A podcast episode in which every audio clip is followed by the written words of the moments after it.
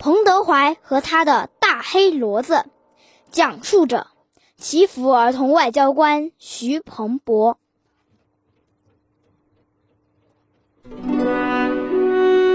过草地是红军长征途中最为艰苦的一段历程。红军指战员在饥寒交迫的情况下向北挺进，彭德怀率领红三军团负责殿后。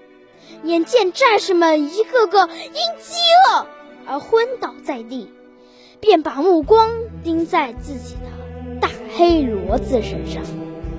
这匹从江西出发时就跟随彭德怀的大黑骡子，一路上驮粮食、驮器材，每天他背上都堆得像小山似的。有时，彭德怀抚摸着大黑骡子，念叨着。你呀，太辛苦了，连一点料都吃不上。说着，就把自己的干粮分出一些，悄悄地塞进大黑骡子的嘴里，一直看着它吃。现在草地上断粮了，彭德怀决定杀坐骑，解决燃眉之急。他把饲养员喊了过来，总共。还有几头牲口？报告首长，还有六头。老饲养员回答道：“好，全集中起来，杀掉！”什么？杀掉？你不出草地啦？老饲养员着急了。几个警卫员听后也急忙围拢过来，大声说：“军团长，大黑骡子可不能杀呀！”彭德怀深情地望着。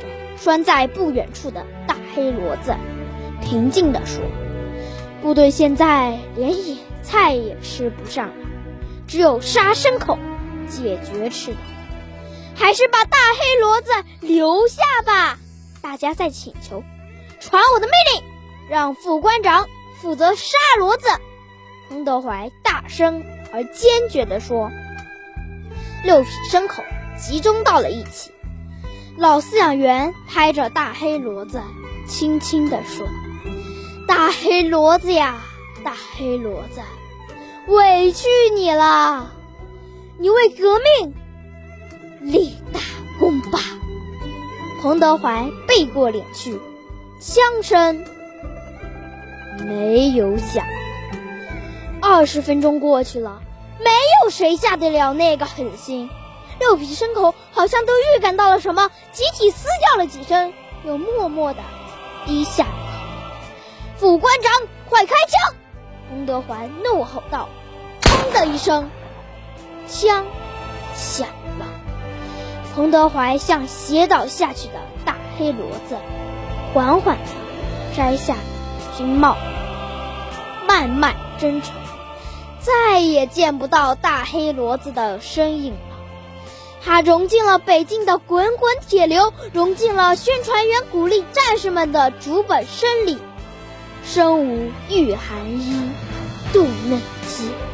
晕倒了，爬起来跟上去，走到宿营地。